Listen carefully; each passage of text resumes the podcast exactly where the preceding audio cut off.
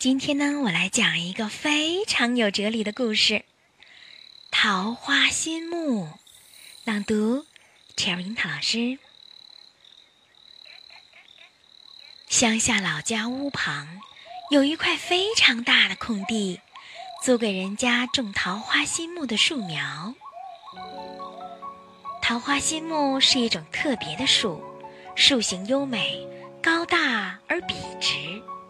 从前老家林场种了许多，已长成几丈高的一片树林，所以当我看到桃花心木仅及膝盖的树苗，有点难以相信自己的眼睛。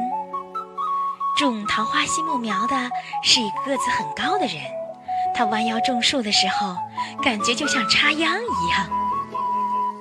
树苗种下以后，他常来浇水，奇怪的是，他来的并没有规律。有时隔三天，有时隔五天，有时十几天才来一次，浇水的量也不一定，有时浇的多，有时浇的少。我住在乡下时，天天都会在桃花心木苗旁的小路上散步。种树苗的人偶尔会来家里喝茶，他有时早上来，有时下午来，时间也不一定。我越来越奇怪。奇怪的是，桃花心木苗有时莫名其妙的枯萎了，所以他来的时候总会带几株树苗来补种。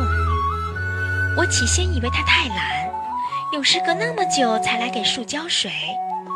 但是懒人怎么知道有几棵树会枯萎呢？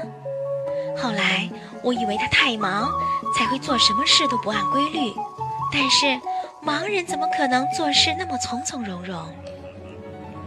我忍不住问他：“到底应该什么时间来？多久浇一次水？桃花心木为什么无缘无故会枯萎？如果你每天来浇水，桃花心木苗该不会枯萎吧？”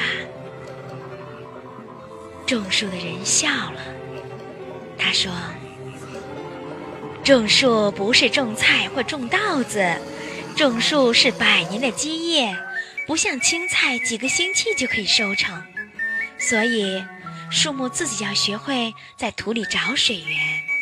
我浇水只是模仿老天下雨，老天下雨是算不准的。它几天下一次，上午或下午一次下多少？如果无法在这种不确定中汲水生长，树苗自然就枯萎了。但是在不确定中找到水源，拼命扎根儿，长成百年的大树就不成问题了。种树人语重心长地说：“如果我每天都来浇水，每天定时浇一定的量，树苗就会养成依赖的心，根就会浮在地表上，无法深入地下。一旦我停止浇水，树苗会枯萎的更多。幸而存活的树苗，遇到狂风暴雨，也会一吹就倒。”他的一番话，使我非常感动。不只是树。人也是一样，在不确定中生活，能比较经得起生活的考验，会锻炼出一颗独立自主的心。在不确定中，就能学会把很少的养分转化为巨大的能量，努力生长。现在，窗前的桃花心木苗已经长得与屋顶一样高，是那么优雅自在，显示出勃勃生机。种树人不再来了，桃花心木也不会枯萎了。我们的微信公众号是“樱桃乐活英语”，等你来挑战哟。